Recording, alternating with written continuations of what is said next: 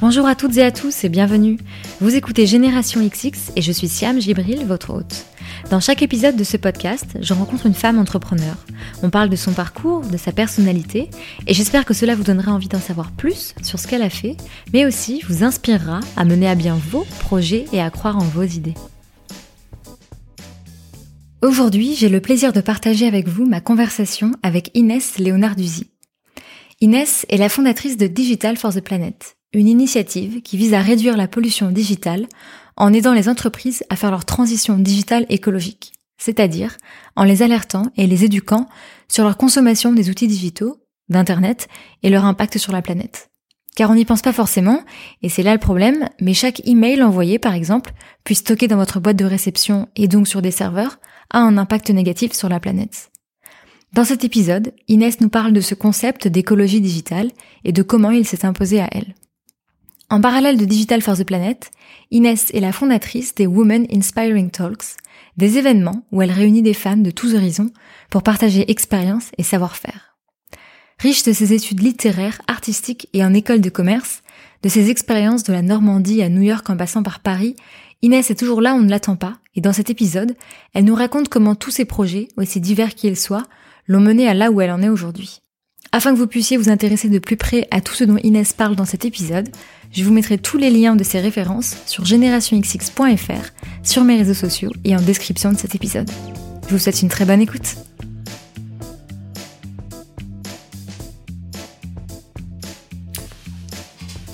Bonjour Inès. Bonjour. Je suis hyper contente de t'avoir. Oh, bah, c'est un honneur pour moi, Siam, merci. Inès, je voudrais commencer par te demander à quoi tu rêvais plus jeune plus jeune, ça peut être euh, quand tu avais 18 ans par exemple, enfin ou euh, quand tu as passé ton bac et que tu te disais OK, je fais quoi maintenant? À quoi tu rêvais?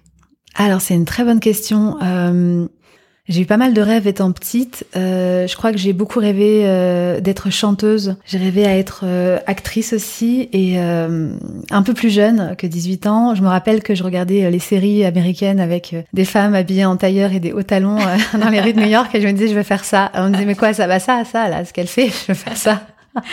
voilà, c'est un peu ce à quoi je rêvais. donc du coup, Peut-être que ça m'a inspirée, actrice, chanteuse euh, et euh, en tailleur et talons dans les grandes rues. Et donc comment t'en es venue à faire des études de lettres du coup? Euh, Comment j'en suis venue à faire des études de lettres? C'est que je, suis une fondue de littérature. J'adore ça depuis que je suis petite euh, et que je je savais pas vraiment où j'allais. Clairement aussi, hein, il y a beaucoup de J'étais j'étais un peu euh, en mode artiste euh, qui sait pas trop ce qu'elle voulait. C'était très confus pour moi de savoir ce qu'on pouvait faire, surtout. Moi, j'ai j'ai fait mes études dans un lycée de Normandie et j'avais l'impression que c'était beaucoup euh, professorat, euh, médical. On sortait pas trop, euh, voilà, chargé de marketing, communication, mais c'était très nébuleux. On comprenait pas vraiment c'était quoi les vrais métiers. On avait des espèces de de fiches métiers au CDI et mmh. on en était là encore. Mmh.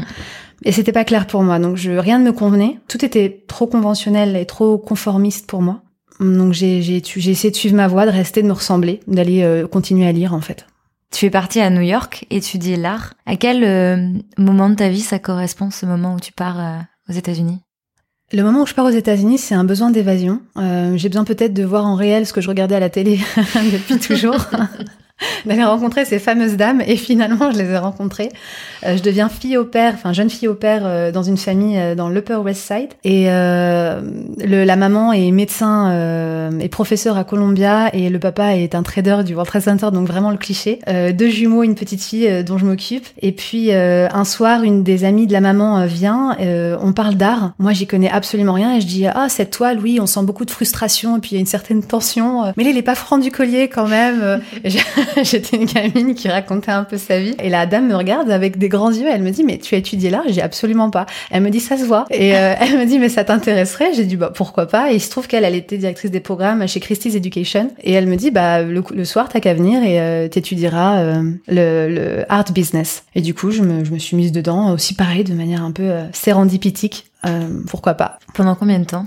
Six mois. C'était un certificat qui se faisait en six mois et c'était beaucoup de travail, euh, beaucoup de visites de galeries, euh, beaucoup de lectures. Euh, on avait des belles conférences d'auteurs. Et au-delà de savoir comment on côté un tableau, c'était surtout l'approche complètement allégorique du monde et de la société par les artistes eux-mêmes. Et c'était cette rencontre-là qui m'a le plus le plus plu, le plus marqué de, de cette expérience. C'était ce retour c'était ce retour d'artiste. C'est toujours hyper enrichissant. Il y a peu de temps, j'étais euh, j'étais au Napoléon à Val d'Isère et on a rencontré un artiste chinois, euh, un artiste contemporain, qui a dit une chose merveilleuse. Il a dit euh, c'est génial de vouloir créer un empire, mais parfois tout ce qu'on obtient à, à le vouloir, c'est d'avoir ce qu'on a déjà, mais en pire.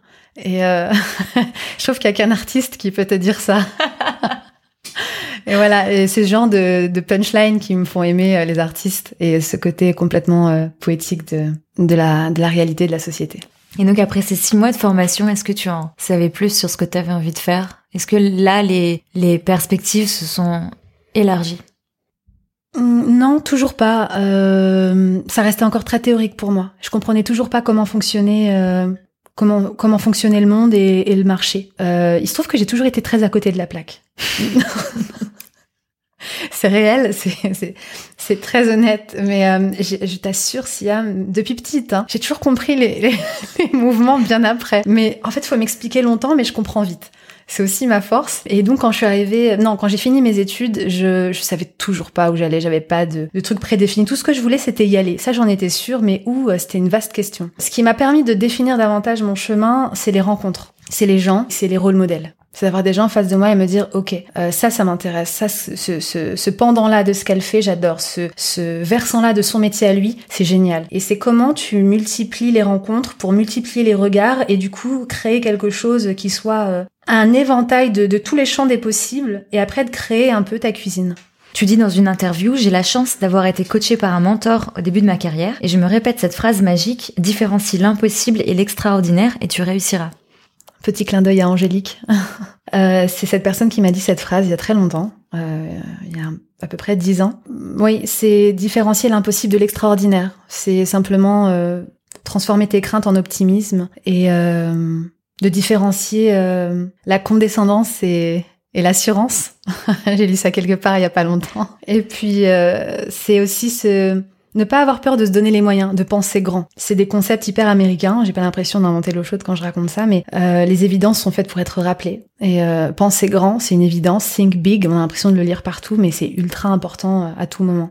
Ça veut dire quoi pour toi justement penser grand? Penser grand, ça veut dire ne pas se mettre de barrières. J'aime beaucoup dire aussi sur un malentendu, ça peut passer. Trouver des failles et s'immiscer à l'intérieur. Briser un système quand il est trop rigide la société d'aujourd'hui, elle a besoin de, souplesse, elle a besoin d'agilité. C'est un mot qu'on entend énormément. Mais on a besoin de s'assouplir pour pouvoir intégrer le plus de gens. On parle beaucoup d'inclusion, euh, d'inclure le plus de, diversité possible. Mais ça, ça ne passe que par des systèmes souples. On ne peut pas euh, dire aux gens euh, qui ne pensent pas du tout comme nous, qui n'ont pas du tout les mêmes parcours que nous, qui n'ont pas les mêmes idéaux que nous, leur dire venez, on est prêt à vous accueillir, mais sans rien changer dans une structure. Donc penser grand, c'est se permettre de penser que parce qu'on existe, on peut briser des systèmes et en faire quelque chose de mieux et qui parle à plus de gens. Du coup, c'est marrant parce que tu viens de définir en gros ce que tu fais un peu aujourd'hui dans ton job d'aujourd'hui, dans tes jobs d'aujourd'hui. Mais donc si je retourne à New York, tu as commencé, je crois, tu, tu me dis si c'est ça, dans des grands groupes de luxe, LVMH, Kering. Et si aujourd'hui euh, ton envie c'est de briser les codes, c'est de trouver les failles pour s'immiscer, quand tu étais dans ces grands groupes, qu'est-ce que tu as appris du système? Est-ce que tu avais l'impression qu'il fallait que tu que apprennes des codes? Clairement, alors, s'il y a des codes qu'il faut apprendre, clairement, si je les ai appris, je n'en sais rien. C'était, c'est, pour moi euh, le plus gros du, de l'exercice, de d'apprendre les codes. C'est quelque chose avec lequel j'ai beaucoup de mal, hélas. J'aimerais beaucoup, parfois, ça me simplifierait beaucoup de choses.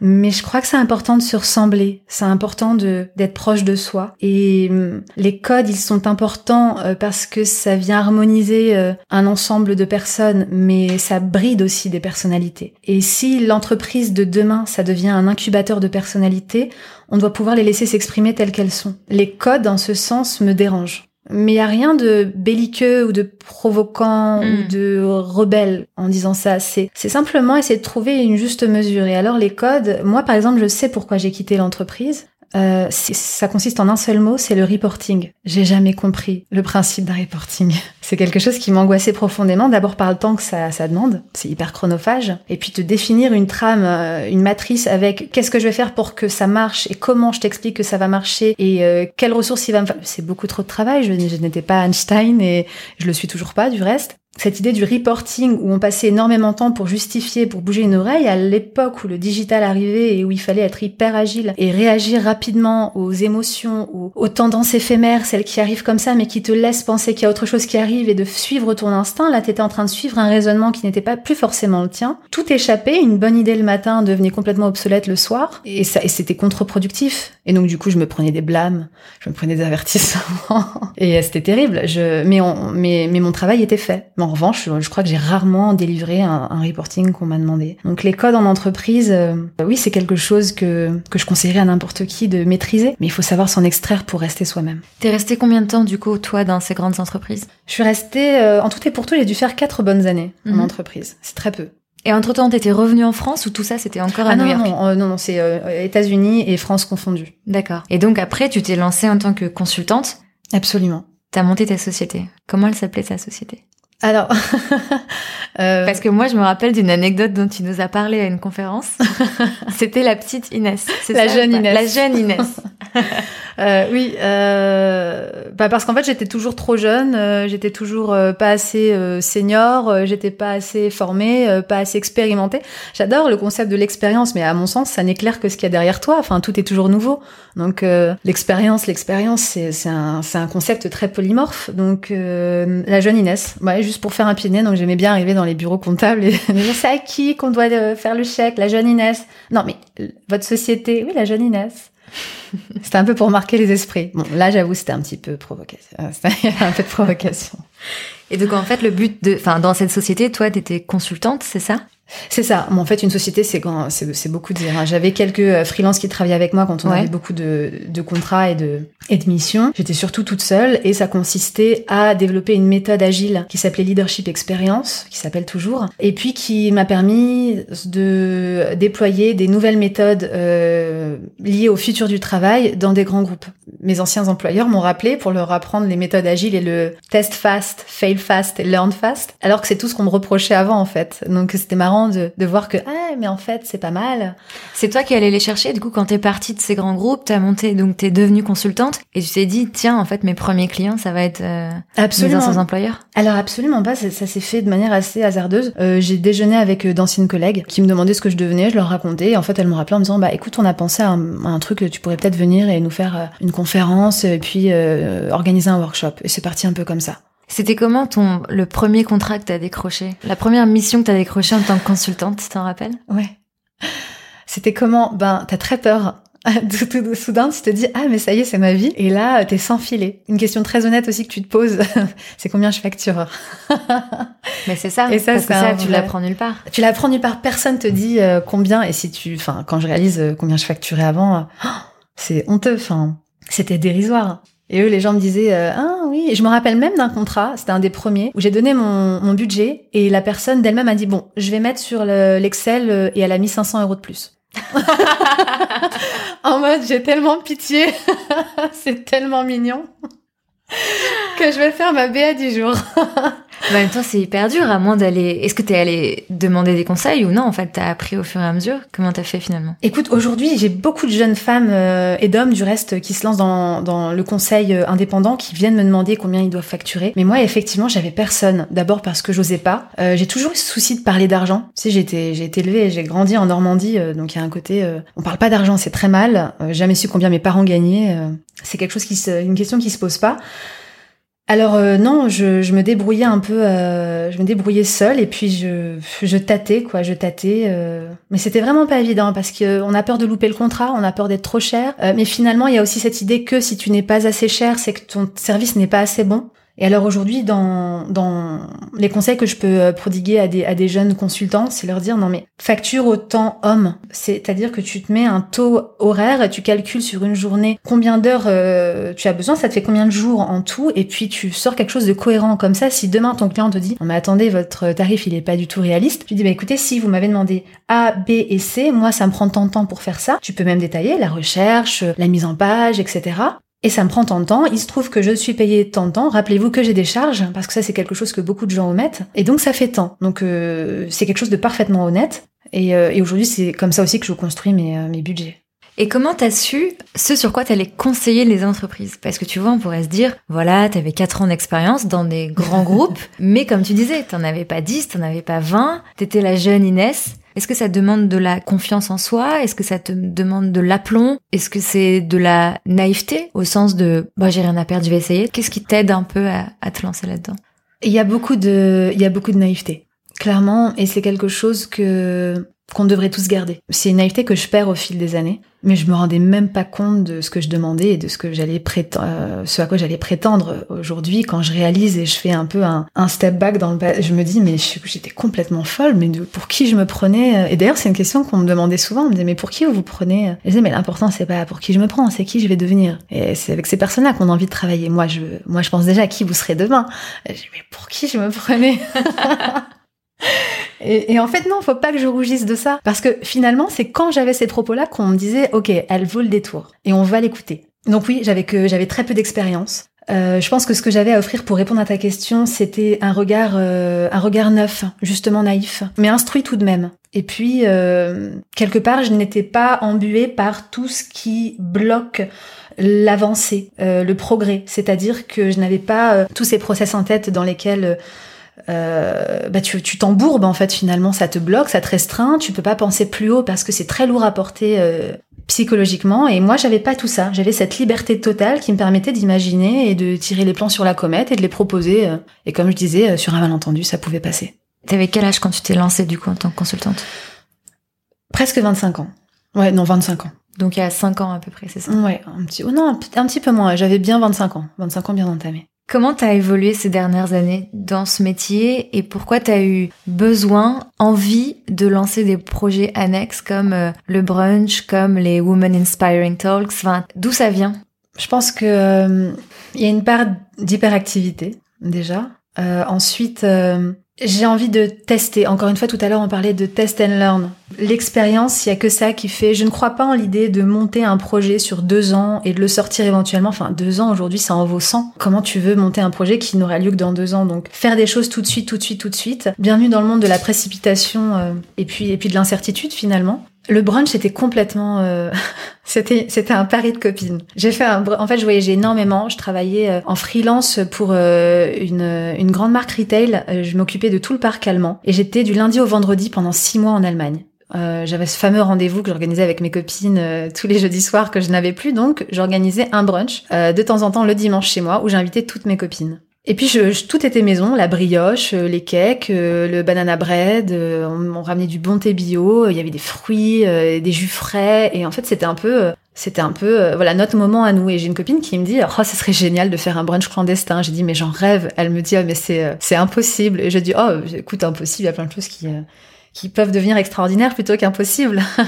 et elle me dit, euh, elle me dit ouais, elle me dit toi t'es capable. Elle me dit mais je sais pas si tu le ferais. J'ai dit bah tu sais quoi on va voir. Et j'ai commencé à, à, ouvrir un site où j'ai dit aux gens bah si vous souhaitez il y a un brunch qui a lieu chez moi le dimanche, n'hésitez pas à venir. Finalement, ça a eu euh, un énorme succès. Tout le monde est venu, mais on avait des artistes, euh, des, des, des personnalités euh, publiques, des grands patrons de société, des étudiants, des danseurs dans des troupes euh, du théâtre du Châtelet. On avait, on avait des. Puis, puis après, il y a eu les étrangers. Il y a eu des Australiens, des Japonais. J'avais des gens qui venaient du Japon, ils retiraient leurs petites chaussures en rentrant chez moi et puis qui se mettaient en tailleur. C'était, c'était énorme et c'était complètement improbable. Un jour, j'ai appelé, euh, j'ai appelé une copine pendant le brunch et elle me dit ça va? J'ai dit bah écoute ça va bien. Euh, J'avais pas de clients. Puis là j'ai Bruno Solo qui vient d'arriver avec euh, toute sa famille. Ils sont huit dans mon salon. Et c'était euh, voilà donc Bruno et Véronique qui étaient là, euh, mais euh, il y en a eu plein d'autres et c'était hyper marrant. Mais ça c'était c'était des amis d'amis d'amis d'amis? Comment ça s'est ah connu non, en fait? au, au départ c'était vraiment les amis après leurs amis et puis la presse s'en est emparée Et ça a fait un, un, tour du monde. Il y avait le Harper Bazaar Russie, il y avait le Vogue Japon, il y avait le L Belgique, le L français, enfin tous les blogs de food, le fooding qui a fait une mention spéciale, qui avait créé une, une petite catégorie annexe pour le brunch clandestin. Et c'était n'importe quoi, en fait. c'était n'importe quoi. Mais figure-toi que il y a un truc qu'il faut dire de manière très prosaïque, la bouffe est ultra fédératrice. Et je crois que je n'ai jamais rencontré autant de gens que pendant le brunch. Ça a été un, un accélérateur incroyable. On, on, pouvait vraiment appeler ça un accélérateur de personnalité finalement parce que j'ai appris tellement de choses. Je passais mon, mes dimanches avec des gens que je connaissais pas chez moi. Et ça, tu faisais payer les gens ou pas? Euh, Il y avait un tarif qui était de 30 euros et c'était un brunch healthy euh, avec... Euh, que toi, tu, tu préparais Que je préparais devant eux. Euh, c'était un, un, un, menu en carte blanche. Ils savaient absolument pas ce qu'ils mangeaient. Et euh, je m'adaptais. Et alors c'était marrant parce que c'était une cuisine ouverte. Ils étaient tous là dans le salon avec des tables de jardin que j'étais allée chercher chez Jiffy. Et je disais, vous aimez tous le gingembre Ça va Et là, je dis, ouais, ouais, c'est bon. Ah, moi, pas trop. Ok. Et donc, du coup, j'adaptais. Ok, toi, je te mets pas de gingembre. C'était marrant. Donc ça, c'est comment est arrivé le brunch. Le brunch est arrivé de manière complètement euh, hasardeuse à nouveau. Euh, Paris de copines, qui a été un, une énorme réussite. Et ça a duré combien de temps? Ça a duré bien deux ans. Euh, j'ai toujours dit depuis le départ que ce serait un brunch clandestin et éphémère. D'ailleurs, c'est mmh. vraiment les deux mots qui définissent brunch by Inès. Et hum, j'ai toujours dit, ça arrêtera. Il y aura un moment donné, je ne sais pas quand, mais il y en aura plus. En tout cas, pas sous cette forme-là. Et depuis, j'ai des gens qui m'ont appelé à Miami pour faire une franchise, euh, faire des collaborations avec des grands magasins, euh, parce que la marque est restée quelque chose d'hyper, euh, d'hyper sympathique aux yeux des gens. Justement, tu parlais d'hyperactivité et là, euh, je te demande à chaque fois combien de temps durent tes projets. Est-ce qu'il y a un besoin de te renouveler constamment, d'aller vers des nouvelles choses Comment à chaque fois tu choisis ces nouveaux projets? Comment tu passes d'un nouveau projet à un autre? Et est-ce que, oui, chez toi, il y a cette envie de nouveauté, cette envie de d'aller chercher quelque chose, tu vois, que t'as pas encore fait avant? Davantage que du renouvellement, c'est plus de l'évolution.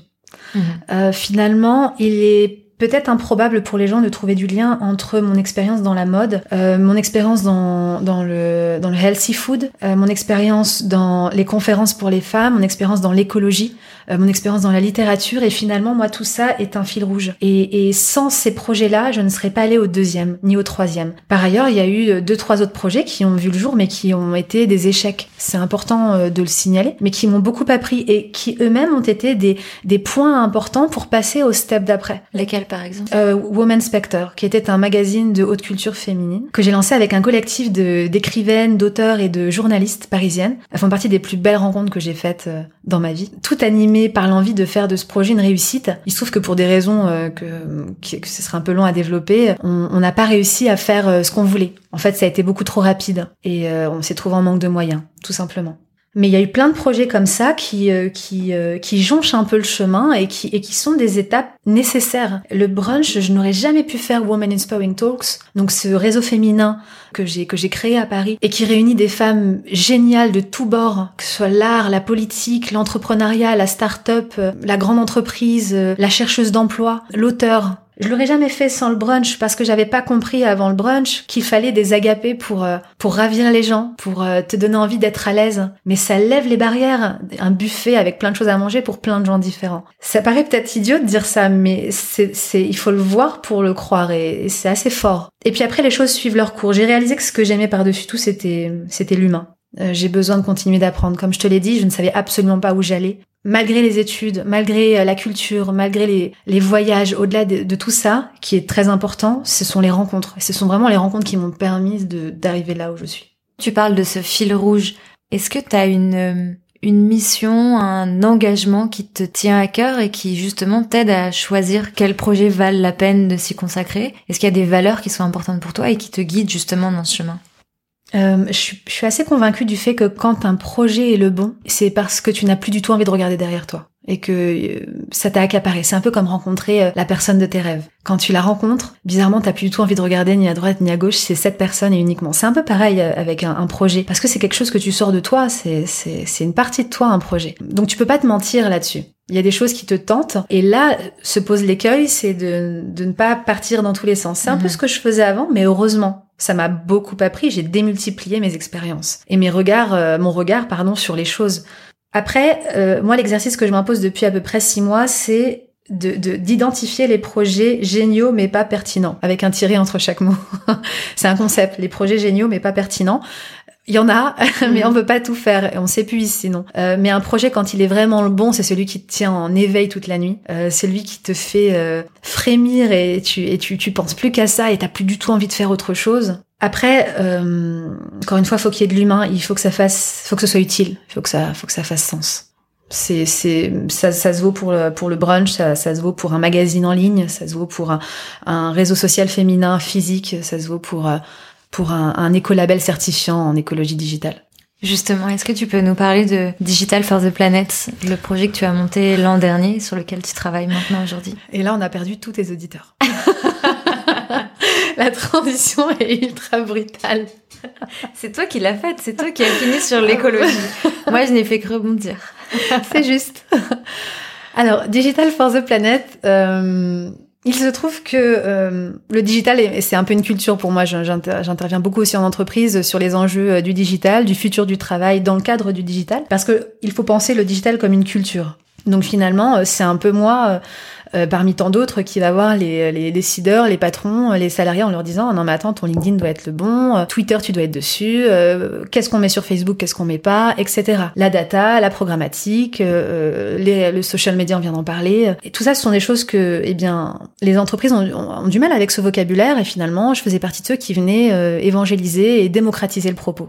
Ça c'était dans le cadre de ton activité de consultance. Absolument. Et puis je suis je suis en Italie, je fais une randonnée au-dessus de dans la montagne. Et en fait, en pleine introspection, et c'est vraiment comme ça que ça s'est passé, je me dis, mais euh, ça consomme combien de digital en fait? C'est, Ça se passe comment euh, Cette énergie en fait qu'on voit pas? Parce que les mails, je les reçois, mais euh, où que je sois, j'étais au-dessus de ma montagne et je recevais des emails, j'étais assez surprise. Et je me dis, ça, ça consomme quoi? C'est quoi l'impact? Et en fait, je redescends de ma petite montagne et je vais faire mes recherches et je réalise qu'en fait, c'est c'est énormissime. L'énergie que requiert le digital ça tape essentiellement sur des énergies fossiles, euh, sur des énergies euh, sur du nucléaire, euh, sur du charbon, par exemple. Et en fait, avec les booms immobiliers, les, les gens dans les grandes villes vivent dans des espaces beaucoup plus petits. Euh, donc euh, l'électricité ménagère par exemple qui avant avant était, était très impactante, l'est beaucoup moins aujourd'hui. On n'a jamais voyagé pour aussi peu cher, euh, mais du coup ça fait qu'on n'est jamais chez nous, on est toujours dehors, donc on, on consomme beaucoup moins d'énergie électrique chez soi. Par ailleurs, les voitures qui avant étaient un gros poste de pollution le sont beaucoup moins parce qu'on est passé au collaboratif avec Blablacar par exemple ou avec Uber, avec les avec des grandes campagnes institutionnelles sur les transports en commun. En revanche, on a démultiplié nos devices. Aujourd'hui, on a tous deux iPads, trois Mac, enfin j'exagère, une, une montre connectée une télé connectée, euh, et ça va en grandissant. Et c'est devenu la deuxième industrie la plus polluante du monde, après l'aérospatiale.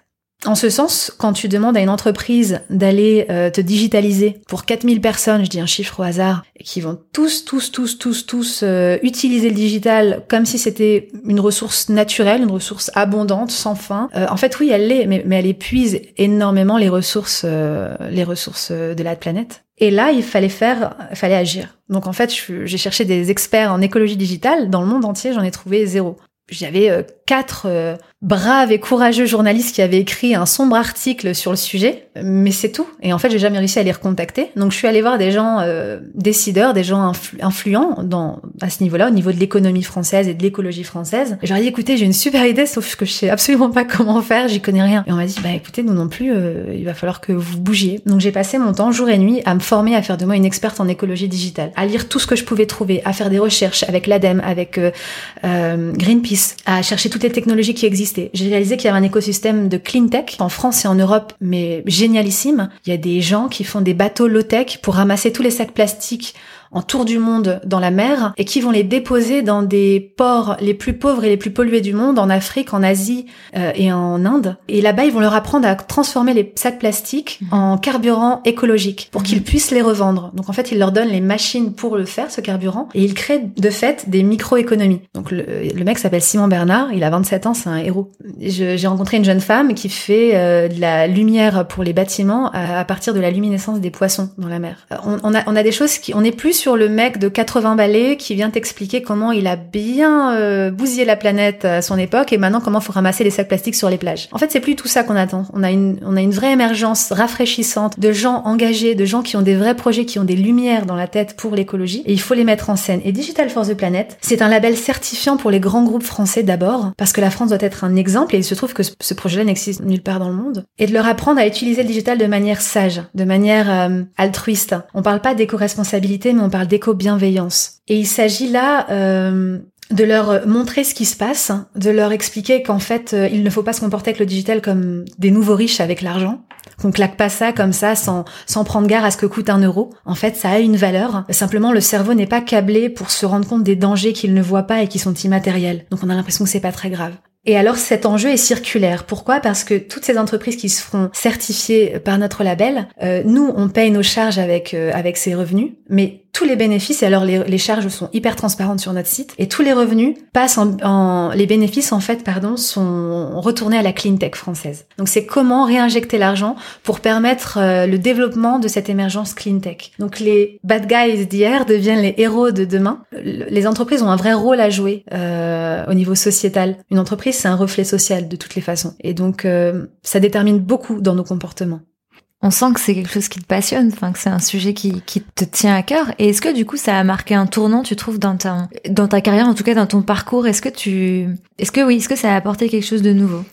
Ça m'a fait grandir, en fait, d'étudier autant euh, tout ce temps-là m'a apporté euh, la réalité sous une autre lumière. C'est la notion de sustainability. Euh, J'aime le dire en anglais parce que en français on traduirait par du par de la durabilité. Et en fait, j'ai 30 ans et je réalise aujourd'hui que au-delà de la précipitation qui peut être nécessaire et bonne, il faut savoir être durable. Ce projet-là, il m'a appris à quel point on n'était rien et que la planète était importante. Euh, je viens pas du tout d'un milieu écologiste, euh, euh, je viens pas du tout d'un truc hyper extrémiste là-dessus. Je, suis un peu lambda. Je suis la citoyenne lambda. Je fais effectivement mon tri, mais j'évite de jeter les papiers sur le trottoir. Mais je suis pas non plus l'exemple. C'est aussi important d'incarner ça et de le dire ouvertement pour dire il n'y a pas que les gens euh, intello sur l'écologie qui font des projets comme ça. En fait, n'importe qui peut le faire. Si moi je peux le faire, tout le monde peut le faire. Mais il y a aussi cet enjeu de durabilité et de se dire que en fait, la planète, on devrait en prendre soin comme on prend soin de ses propres enfants. Et de dire ça, c'est tellement nier. Mais à la fois, c'est tellement vrai. Et tout à l'heure, on en parlait, hein, des, des, des, phrases galvaudées euh, qu'on lit un peu partout. Mais cette phrase-là, elle fait tellement sens. Et si tu me l'avais dit il y a un an, Siam, c'est évident que je t'aurais dit, mm, mm, tu peux trouver quelque chose d'un peu plus profond quand même. Mais en fait, finalement, euh, c'est ça. Si on aime nos enfants, on doit aimer la planète. Et quand on voit ce qu'une mine de diamants cause à la planète, au sol, sans parler des, des conditions humaines hein, sur, euh, sur un chantier de mine de diamants, ben on s'alerte, on est obligé.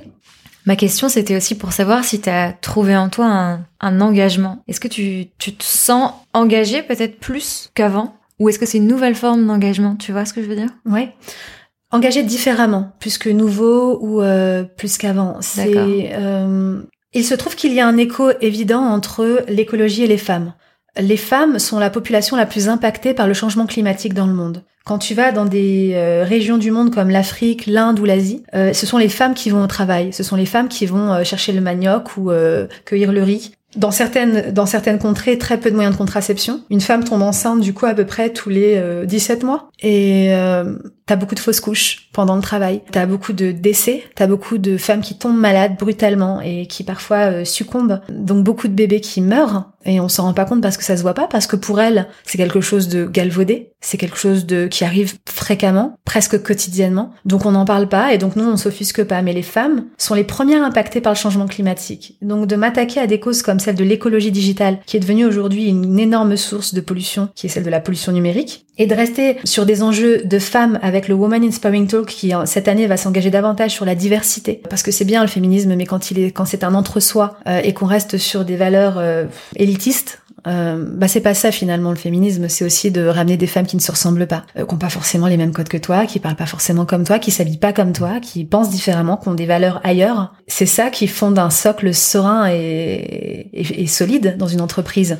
Donc euh, ça aussi c'est un enjeu. Et pour répondre à ta question, oui, bien évidemment mon engagement a changé. Il est beaucoup plus, il est beaucoup plus universel. Hum, je parlais de durabilité tout à l'heure. J'ai réalisé que ce qui était important, c'était euh, l'hygiène, en ce sens qu'il faut faire des choses propres, en, opposition à ce qui est sale, d'un point de vue civique ou social. Ce qui est important aussi, c'est l'écoute. On se rend compte que si on n'écoute pas, on grandit pas. Ce sont des choses qui, qui sont importantes. Et la mesure. La mesure parce qu'il faut pas trop donner ou trop prendre, tout en veillant à donner ou prendre suffisamment, mais de sorte à ce que ce soit durable. La durabilité, en fait, c'est devenu un peu euh, un mot auquel je fais très attention. Une notion qui, qui doit être présente en permanence dans, dans, dans mes engagements. Pour mesurer euh, la, la portée d'un engagement, on peut utiliser deux mots, la réussite, le succès. Quand est-ce qu'on sait que notre engagement euh, a du succès? J'aimerais te demander en fait comment toi tu définis ces deux mots. Et j'ai trouvé une phrase que tu as partagée sur tes réseaux sociaux. Tu dis quand arrive la réussite ou le succès, s'ouvre un chemin où il s'agit de lutter sans cesse contre le confort. La réussite, le succès, ça n'a rien de constant ni de fixe. Il s'agit de cesser de croire qu'un jour on est arrivé. Est-ce que cette, est-ce que tu es toujours d'accord avec euh, avec ça? Je, je sais plus quand est-ce que tu avais écrit ça, mais c'est pas oui, je super souviens. récent. Mais est-ce que tu es, toujours d'accord avec ça? Et justement, quand tu portes un tel engagement, comment tu fais pour te dire ah ouais là on a réussi Ou est-ce que justement on réussit jamais et c'est ça qui nous porte? Dire qu'on réussit jamais, c'est dur parce que ça démotive. Mm. De, faut rester très simple. Euh, comment moi je mesure une réussite ou un succès je, de manière euh, très factuelle sur mon réseau de femmes qui va s'engager sur la diversité. J'ai un programme que je développe avec des partenaires entreprises. Sur 15 femmes issues de la diversité, il faut que au bout d'un an, il y ait du ROI. Il faut que je puisse revenir en disant voilà ce qui est arrivé à ces 15 femmes de positif. C'est peu suffisant et c'est plus suffisant que de monter des événements aujourd'hui pour des femmes de ramener plein de partenariats entreprises où finalement elles, elles font, elles montrent pas de blanche en disant vous avez vu on a contribué, c'était quelque chose qui nous tenait à cœur, c'est en écho avec nos valeurs, ok? Ou euh, des, des, organisateurs d'une structure se mettent aussi en lumière parce que vous avez vu on est des gens gentils et on fait des choses bien et finalement les femmes pour qui on a créé cet événement, on, on ne sait pas ce qu'elles deviennent, on ne sait pas ce qu'elles en ont tiré. Donc le ROI est une notion hyper importante. Il faut être capable de, de porter attention à ça. Tout à l'heure je parlais d'écoute. Mais euh, ROI, retour sur investissement du coup. Oui, absolument. Merci. T'es plus pédagogue que moi. euh, c'est ultra important par rapport à l'écologie digitale. La certification des grands groupes c'est très bien, euh, mais c'est pas suffisant. Donc avec euh, une grande structure qui est un tiers de confiance neutre, assez connu puis assez assez assez centrale en France, on va on va on va créer pardon le DSQ, c'est le Digital Sustainability Quotient.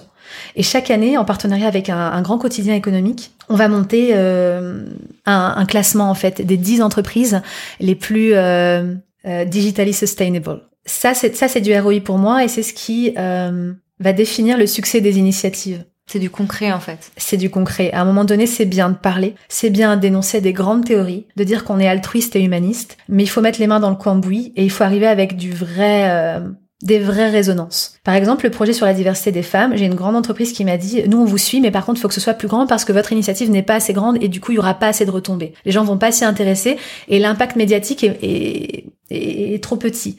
Sauf que moi, avec les moyens que j'ai, je ne peux pas me permettre d'attraper 100 femmes. Oui, on peut le faire, mais alors me demandez pas de faire un retour sur investissement en vous disant voilà nous on a investi tant et voilà ce que ça a donné à ces femmes-là. Est-ce qu'elles ont tiré euh, 30% ont décroché des super contrats dans des grandes boîtes qu'elles n'auraient pas eu avant. Euh, 15% ont pu euh, créer leurs entreprises et il se trouve qu'elles ont signé leur premier contrat parce qu'elles avaient des sponsoring et parce que ces personnes-là leur ont permis de rencontrer les bonnes personnes. Et je peux pas faire ça. Je peux pas juste dire oui vous avez vu on a fait une super initiative, on était avec des grands groupes et en fait, on a fait un événement énormissime. Donc, je te balance mes KPI, hein, mes, chiffres, avec, euh, il y avait 10 000 personnes, il y avait 150 euh, posts à la journée sur Facebook, 300 euh, tweets par jour, ok. Mais les femmes, elles sont où et qu'est-ce qu'elles ont? Donc le succès, il est là. Et forcément, ce sera jamais du 100%. Donc quand je dis on n'est jamais arrivé, bah, c'est qu'il faut toujours continuer. Il y a aussi une histoire de jamais arriver parce que on croit souvent qu'on est quelqu'un, mais au fond on est plusieurs. J'ai entendu ça dans un film, j'ai adoré, je la place. Mais l'enjeu c'est de, de, transmettre aussi, parce qu'on a un problème aussi euh, souvent, c'est qu'on pense que on a le monopole d'une cause. Euh, finalement, faut travailler en équipe. Il y a plein de femmes, il y a plein d'hommes qui euh, ont les mêmes combats euh, que les miens ou que les tiens, et qui finalement, c'est juste parce que t'es arrivé un peu avant eux, ils ont l'impression qu'ils peuvent pas venir. en fait, ces gens-là, il faut transmettre déjà avec les best practices, ce que t'as pu, ce que t'as pu faire de bien, et dire, bah, peut-être que lui peut faire mieux, ou peut-être que lui, avec son complément et son apport, on peut en faire encore plus haut. Je crois beaucoup en l'idée de quick wins. De, de, de, faire des actions qui te font gagner tout de suite mm. et qui et qui installent de la de l'énergie positive en se mm. disant hey mais ça marche mm plutôt que de faire une énorme initiative où finalement euh, tu vois plus le bout du tunnel. The quick wins, c'est quelque chose auquel je crois beaucoup et ce que je veux faire cette année en tout cas. Et c'est ça qui rend, tu dis, euh, tu, tu, le dis très bien, là, qui donne de la bonne énergie, qui rend optimiste aussi, plutôt que de s'attaquer à une grande cause et on sait pas par où prendre le problème en fait. Exactement. Oui, je pense que think big, comme on disait, mais il faut faire attention de ne pas vouloir porter des costumes taillés trop grands pour soi. Il y a quelques heures, j'ai répondu à un questionnaire sur l'ambition. C'est une étude qui est en train d'être faite, euh, je sais plus par quel organisme, et euh, il y avait plein de questions sur l'ambition. Est-ce que vous vous sentez ambitieuse? Est-ce que c'était beaucoup sur la différence entre l'ambition des femmes, l'ambition des hommes? Enfin bref, c'est un énorme débat qu'on va pas lancer maintenant, mais ce mot ambition, euh, j'aimerais bien que tu me dises que toi t'en penses. L'ambition, euh, c'est marrant, j'ai eu une conversation à ce sujet il y a pas longtemps. Comme beaucoup de gens, je te dirais que la première chose qui me vient, c'est en 2018, c'est pas normal qu'un homme ambitieux ce soit cool, qu'une femme ambitieuse ce soit dangereux. Et l'ambition, finalement, c'est euh, savoir exactement ce qu'on veut et y aller. Euh, Est-ce que l'ambition, c'est aussi quand on ne sait pas du tout ce qu'on veut, mais qu'on veut y aller quand même? Euh, Est-ce que l'ambition, c'est casser des portes et rentrer de force Est-ce que l'ambition, c'est euh, attendre patiemment et, et est-ce que c'est mal de faire ça? Euh, Je sais pas trop. euh, C'est encore une fois un concept euh, hyper polymorphe. Il n'y a pas qu'une définition euh, comme tu. On en parlait une autre fois euh, de l'ambition et, et ça, ça appartient à chacun. Je pense qu'il faut pas s'arrêter sur des mots. euh, je pense que les mots sont, c'est un mot un peu trop, un peu trop binaire. Tu l'es ou tu l'es pas. C'est pas aussi simple que ça. Merci beaucoup Inès. Merci à toi Siam. À très vite. À bientôt. Merci infiniment à Inès d'avoir partagé son parcours et ses projets à mon micro. Je vous invite à la suivre sur Twitter, sur LinkedIn et sur Instagram, at Inès Léonarduzzi, pour être tenu au courant des avancées de tous ses projets. Suivez aussi les pages Facebook de Digital Force the Planet et de Women Inspiring Talk, car des événements sont régulièrement organisés. Merci à vous pour votre écoute. Merci beaucoup à toutes celles et ceux qui prennent le temps de m'écrire et de recommander le podcast sur leurs réseaux sociaux. Ça me touche et ça m'aide beaucoup. Belle journée ou belle soirée et à mercredi prochain.